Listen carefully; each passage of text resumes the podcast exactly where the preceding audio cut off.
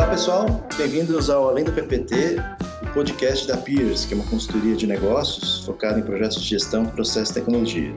Esse podcast vai falar sobre um pouco desse mundo de consultoria e alguns assuntos de interesse corporativos. Sou Marcelo Charamizo, Manager Director da Peers, e hoje me acompanham nesse podcast Pedro Ribeiro, que também é Manager Direct da Peers. Olá a todos, oi Shira. Olá. Marcelo Icaro, Associate Manager da Peers. Olá pessoal, tudo bom, Shira? Tudo bem. E Rangel Turati, Engagement Manager também da Peers. Olá pessoal, tudo bem, Marcelo? Legal. Bom, no último, no último podcast a gente falou um pouco sobre esse novo momento que a gente está vivendo, né, e um pouco da, das metodologias da Peers aí para passar, ajudar as empresas a passar por esse, é, por esse instante. E hoje, é, dando um foco maior sobre como os varejistas, principalmente principalmente estão lidando com a situação, né? E como é que isso tem afetado o perfil de compra, né? O modo de comprar da, da, dos consumidores. É, acho que tem um tema muito em voga agora no momento, que é o omnichannel, né?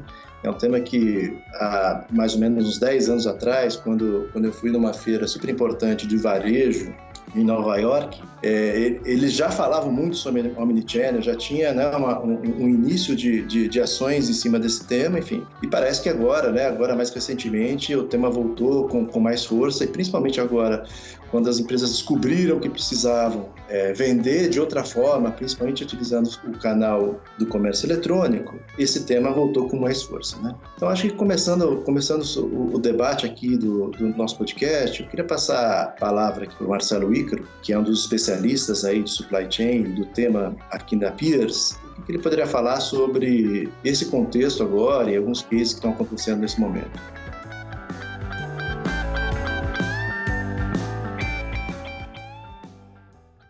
Legal, Sheila. Foi, foi, foi legal você falar desse tema, né? Que todo mundo tá, tá vivendo isso, né?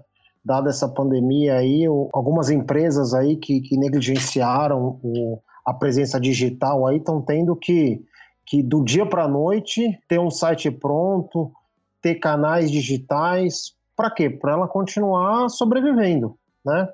Então é, é um momento super difícil para todo mundo, principalmente para essas empresas que, que acabaram negligenciando isso. Então, assim, é, empresas que não tinham sua malha preparada, que não tinham canais é, digitais ou até mesmo canais físicos preparados para expansão, que não se importavam com estoque, é, ou com localização de estoque, é, na verdade não que não se importavam, né, que, davam, que davam menos, menos atenção para isso. E do dia para a noite, pô, não só eles, todos nós, né, fomos sacudidos por, por, essa situação. E aí algumas empresas realmente se adaptam muito rápido. É, eu até escutei um, um, executivo falando que, que eles demoravam de quatro, cinco anos para fazer a transformação digital e que hoje a transformação digital estava acontecendo em um mês, né, de tão necessária que ela era. Mas, assim, é, são coisas que estão acontecendo e que a gente vai precisar revisar muitos fatores. Então, um deles, por exemplo, é bom, quais são os meus canais de distribuição? Como é que eu vou operar? Porque, porque hoje todo mundo está fazendo ou está tá reagindo à situação, né? É aquele, é aquele puxadinho para sobreviver. Mas, pô, como é que eu monto um negócio realmente para conseguir escalar, né? Como é que. Por quê? Porque isso não, não, vai, não vai retroceder, né? Ou seja, as pessoas estão se acostumando a consumir de uma forma diferente e, e, o, e eu, como sendo um varejista, um empresário, eu tenho que me preparar para atender essa demanda. Então, exemplos muito práticos. Locker, não sei se você já ouviu falar de locker, são aqueles armários que as pessoas retiram as coisas. Isso era uma coisa que não, não tinha virado moda no Brasil, não tinha, não tinha crescido na velocidade que cresceu fora do Brasil, e eu vejo que é alguma coisa que realmente deve crescer nos próximos meses, aí talvez até nos próximos anos. Ou seja, a pessoa indo retirar o, o item dela é, em um lugar específico. Outro ponto é o drive-thru, né? Eu li uma notícia, por exemplo, hoje, inclusive, que um grande varejista aí vai começar a oferecer o serviço de drive-thru para retirada de, de, itens. Então, assim, são, são comportamentos que, totalmente diferentes do que, do que a gente tinha antes, claro, e que agora o, o empresário, a empresa precisa se, se adaptar. Isso passa por uma revisão de malha, uma revisão de estoque, uma revisão de prioridades dentro do supply. Então, assim, para você transformar isso, perenizar isso, você tem que tomar muita atitude e, e fazer muita ação, sim. Ah, legal, Ícaro. Agora, como é que vocês é, enxergam que as empresas estão olhando para o supply chain agora, né? Dado que pela sua mensagem parece que o pessoal negligenciou um pouco esse, esse tema muito importante aí. E como é que eles estão enxergando esse tema agora e, e essa preparação para o futuro? O, o advento Covid-19 sem dúvida, colocou um holofote muito especial uh, no supply chain como enabler para viabilizar uh, integrações de composição de receita, pensando na integração de online, offline, né? formatos distintos de locais físicos de, de entrega, de coleta, de retira, de devolução, enfim, as combinações possíveis aí da multicanalidade. Dando um passo para trás, há alguns anos a gente vem enfrentando desafios em supply chain eh, em uma série de indústrias, tanto indústrias de bem de consumo, alimentício, mineração, siderurgia, também em, em varejistas, né, varejo de moda, eletroeletrônico, material de construção, enfim, uma, uma gama de, de setores e é perceptível o olhar, para alguns, um olhar que já vem de alguns anos mais estratégico, de fato, já preparando todo um foundation nos últimos anos, pensando em estratégia de design de redes, é, plano de expansão, pensando em, em, em throughput para, de fato, justificar a posição de CDs, tamanho de CDs, pensando e discutindo já é, índices de automação versus mecanização de plantas de CDs, né, centro de distribuição, uh, e isso, tudo isso integrado por WMS mais elaborados, sofisticados, com sortes, etc. Entretanto, algumas outras eh, companhias, notadamente, vêm, digamos, tentando ao máximo deixar para um segundo momento eh, esse tipo de investimento, né?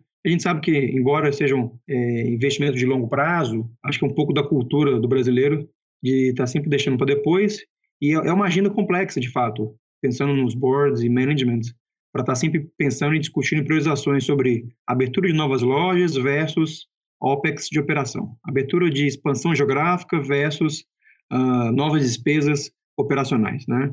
Então, é um trade-off complexo porque no top line joga para a plateia ver, em vez de capital aberto joga para o investidor. Em vez de capital fechado, esse olhar é um pouco diferente, porque é uma aplicação legítima e um compromisso legítimo com, com um long term do acionista ali. Então, a gente vê uma miscelânea de coisas no mercado. O fato é que, neste momento, aqueles que vêm há alguns anos é, se preparando, investindo, tendo supply, aí toda a infraestrutura é, de rede, CDs, formato de distribuição, vendors com nível de serviço adequado para fazer entregas, ah, seja com nível de serviço por dia, por faixa de horário, com agendamento, com monitoramento, com uma devolução a contento, prevendo minimamente o que está previsto ali no Código Consumidor, essas empresas, nesse momento, estão desfrutando de uma certa manutenção, se não um crescimento agressivo uh, nos canais digitais. Veja isso, por exemplo, nas relações PL eh, de algumas empresas listadas em bolsa. Né? Foram as que primeiro reagiram pós a crise recente de março e abril, uh, já, já estão próximas dos seus topos históricos, tudo com base na expectativa que os seus top lines, seus resultados venham com uma recuperação forte, mesmo com a tremenda restrição de loja física. E já as empresas que estão um passo atrás, a gente percebe que, de fato, o mercado ainda com um olhar é, de restrição, entendendo que tem um dever de casa, um backlog aí, um passivo de investimento, ainda tem um olhar uh, dando, precisando de um crédito adicional. Então, é, e mais do que olhando para frente, torna-se uma agenda necessária do executivo pensar e olhar supply não mais como um diferencial, não mais como algo que fosse um diferencial mercadológico, mas sim algo necessário, imprescindível na, na espinha dorsal ali para se fazer presente, para se fazer é, relevante, complexa e cada vez mais difícil a competição que nós teremos aí, sobretudo pensando em varejistas nos próximos anos. Bom, legal, Pedro. Acho que a sua fala aí, ela realmente reforça que o supply chain ele precisa estar realmente na estratégia das empresas, né?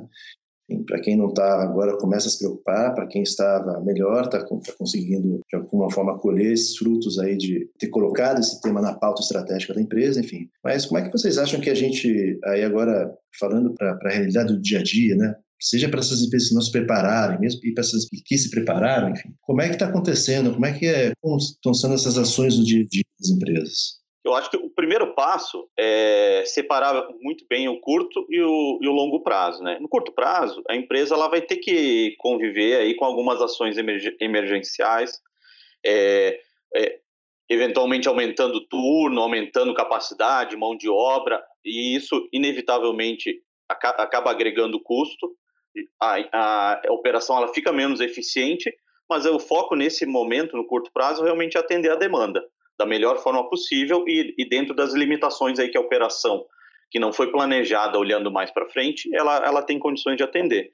E aí vai depender muito do nível de capacidade ou quão, quão uh, no limite essa, essa operação tá, já estava operando antes de toda essa situação. Então, eventualmente, se as empresas vão ter que trazer, aumentar estoque, reposicionar o estoque dentro da operação, eventualmente vai estar menos em loja e mais no CD em si. Então, tem esse, esse curto prazo que é realmente emergencial e a empresa tentando fazer o melhor dentro das suas possibilidades. Por outro lado, Pedro colocou muito bem, tem que olhar para o médio e longo prazo. É, é um trabalho, ele não dá resultado de dia para noite, ele tem uma série de etapas até realmente a empresa ela conseguir estar adequada a diferentes cenários de crescimento, de sortimento, e até mesmo o mix de produtos. Então, essa flexibilidade ela vem com, com um trabalho, um estudo, projeções, uma visão de 3, 5, 10 anos, olhando para o longo prazo e com ações realmente estruturantes, a própria implantação e, e essa adequação de malha, de capacidade, de posicionamento de estoque vai trazer resultados e a redução de custo, a eficiência da operação. Bom, agora, vocês comentaram muito sobre o supply chain como um tema mais estratégico, né? Enfim, e um, um tema mais amplo aí para tanto para as ações emergenciais quanto as de longo prazo. Mas eu sei que é, existe uma série de outros temas, alguns assuntos específicos aí né, dentro desse grande tema supply chain, né? Que estão aí, que são são foco aí para ações dentro das empresas. Vocês podem detalhar um pouquinho mais quais seriam esses, esses temas? Sem dúvida, a amplitude e a cobertura né, de processos tradicionalmente classificados como de supply chain, podem haver variações de empresa para empresa. É, mas, em, em, linhas gerais, é, supply chain, vamos colocar como objeto aqui de ilustrativo, tradicional varejista. Supply chain, então, parte desde a parte do bloco mais estratégico, que eu acho que eu explorei um pouco na, na minha resposta anterior, né, mas per, perpassa basicamente aí decisões de estratégia de supply chain, é, decisões de make or buy, strategic sourcing, desenhos de malha, redes, né? E também isso pode avançar, isso aí está numa uma, coisas mais concretas, tangíveis, mas também pode avançar para temas, eh, sobretudo temas mais corporativos, no que tange a, a gestão de estoque, planejamento, alocação, distribuição de produtos. Então, pode ter variações de empresa para empresa. Mas, em linhas gerais, é, o, o, tema supply, então, a gente faz aí essa parte inicialmente aí, né? Como uma componente de planejamento estratégico, como isso viabiliza estratégias de crescimento, sobretudo geografia e multicanalidade. Né? Então, o supply é viabilizador uh, da estratégia, sem dúvida. É, é, sine qua non ter um supply eficiente e responsivo para conseguir viabilizar estratégias comerciais e operacionais para isso. Então, a gente parte desse físico até que, de fato, a gente consiga trazer produtos de fornecedores, né, ou produção, produção própria, os nossos de distribuição. Isso aí já começa, então, a tangibilizar o físico com o lógico, né, começa a ter interface com as nossas aplicações, com WMS, com sistemas de abastecimento e ressuprimento uh, plugado ao ERP. Uh, ah, e aí tem toda a gestão uh, física do centro de distribuição, e aí começa a vir as segregações. Né? Então, tem formatos que opera sem distribuição e uma visão unificada de estoque, pensando no mundo online, no mundo offline, trilhas distintas para nível de serviço com transportadoras, né? Ah, depois pensando no lado mundo, no mundo lógico e corporativo, gestão de estoque, talvez é, supply pode aí ancorar um chapéu uh, e res, sendo responsível pelo, pelo valor do estoque nominal na companhia, uma série de boas práticas para manter esses números fidedignos, como, por exemplo, políticas de gestão de inventário, inventários cíclicos, rotativos, inventários gerais, sincronismos de contagem de distribuição com lojas, para encontrar ali as faltas e as divergências, muitas vezes de cunho operacional ou por desvio de mercadoria, até a parte uh, no que tange ali já uma interface clara com operações, que é seguindo um padrão de loja, qual que é o momento adequado para fazer ressuprimento, qual a quantidade adequada, para você ter um balanceamento de estoque adequado, tendo em vista ali um nível de serviço atendido na ponta da operação. E aí começa a vir é, as complexidades da, da, operação, tendo em vista que você tem é, novos canais, novos formatos, né? canais aí de venda é, digital, por e-commerce, por marketplaces, por WhatsApp, entregas distintas. Então começa a vir a, a, complexidade da operação, que é você conseguir equilibrar aí é, os nós da sua malha, né? Os nós basicamente são representados por CDs e lojas. Onde, onde que é o local com maior proximidade do seu cliente? Para você conseguir é, ser enxuto em despesa de frete e ser responsível ao mesmo tempo o nível de serviço. Sendo que é, você tem restrição uh, orçamentária de capital de giro para ter ali estoque otimizado em cada operação. Então, começa a vir ali é, um exercício de ter capacidade preditiva, identificar uma venda, modelos com inteligência artificial, para começar a ter menos empirismo e mais lógica essa atividade nesse, suprimento. Então, eu fiz aqui alguns comentários de temas que permeiam aí toda a cadeia de supply e, sem dúvida, são temas nevrálgicos que está aí, sem dúvida, na agenda dos principais executivos de supply chain e operações para viabilizar a sua estratégia de médio e longo prazo.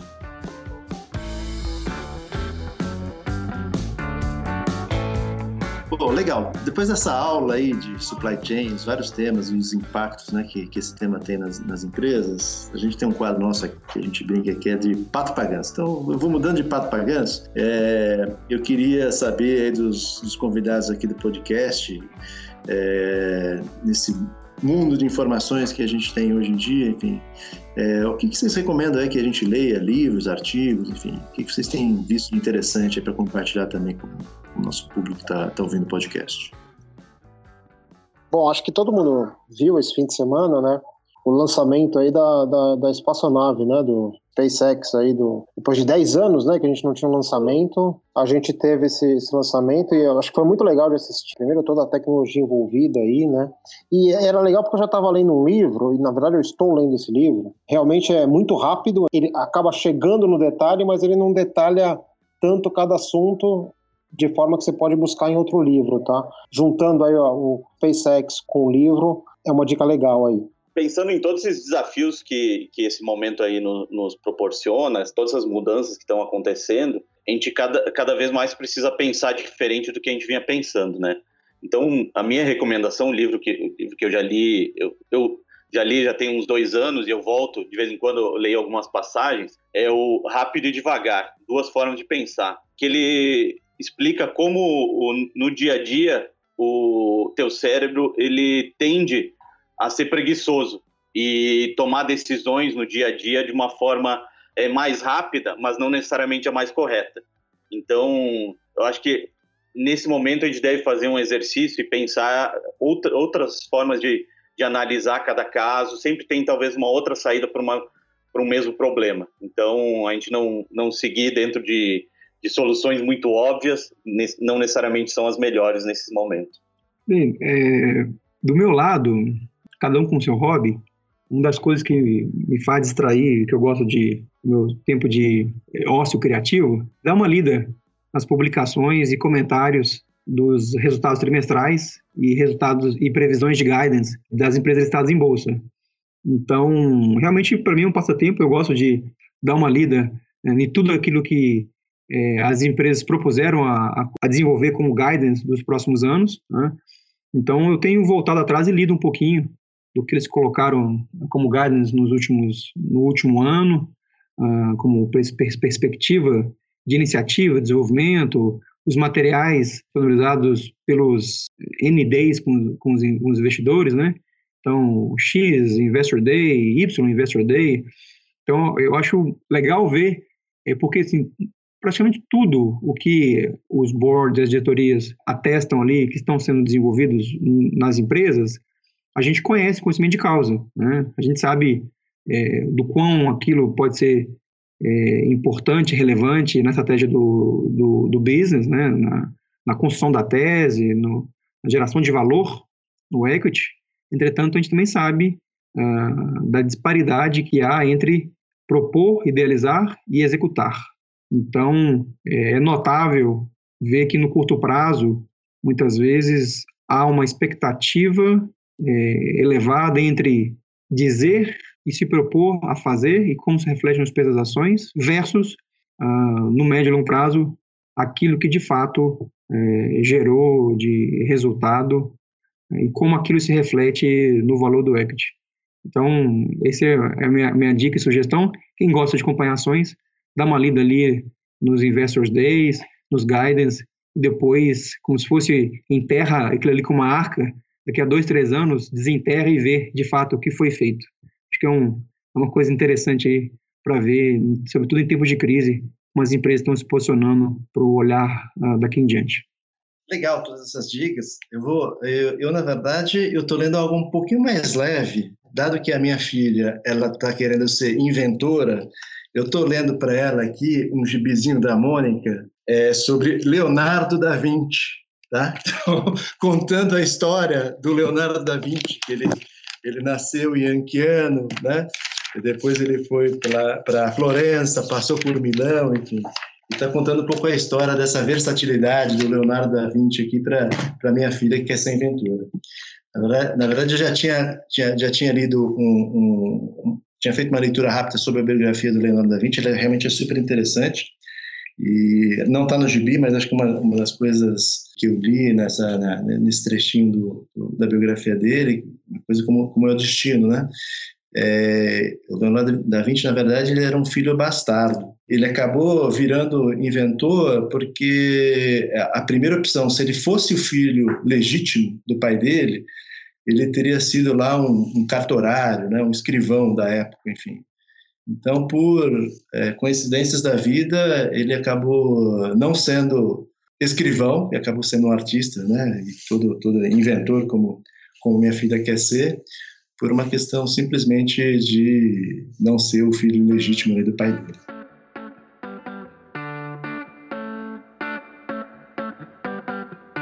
Bom, queria agradecer a presença aqui dos, dos, nossos, dos nossos convidados aqui, Pedro, Marcelo e e Rangel pela participação nesse podcast. Obrigado, Cheira. Valeu. Obrigado, pessoal. Foi um prazer. Obrigado aí. Até a próxima. Legal. E aqui a gente encerra nosso Além do PPT, o podcast da Pierce, para tratar de assuntos desse mundo de consultoria e outros assuntos de interesse das empresas. Né? Se você quiser saber mais, acesse nosso site, sigam nossas redes sociais e a gente se vê no próximo podcast.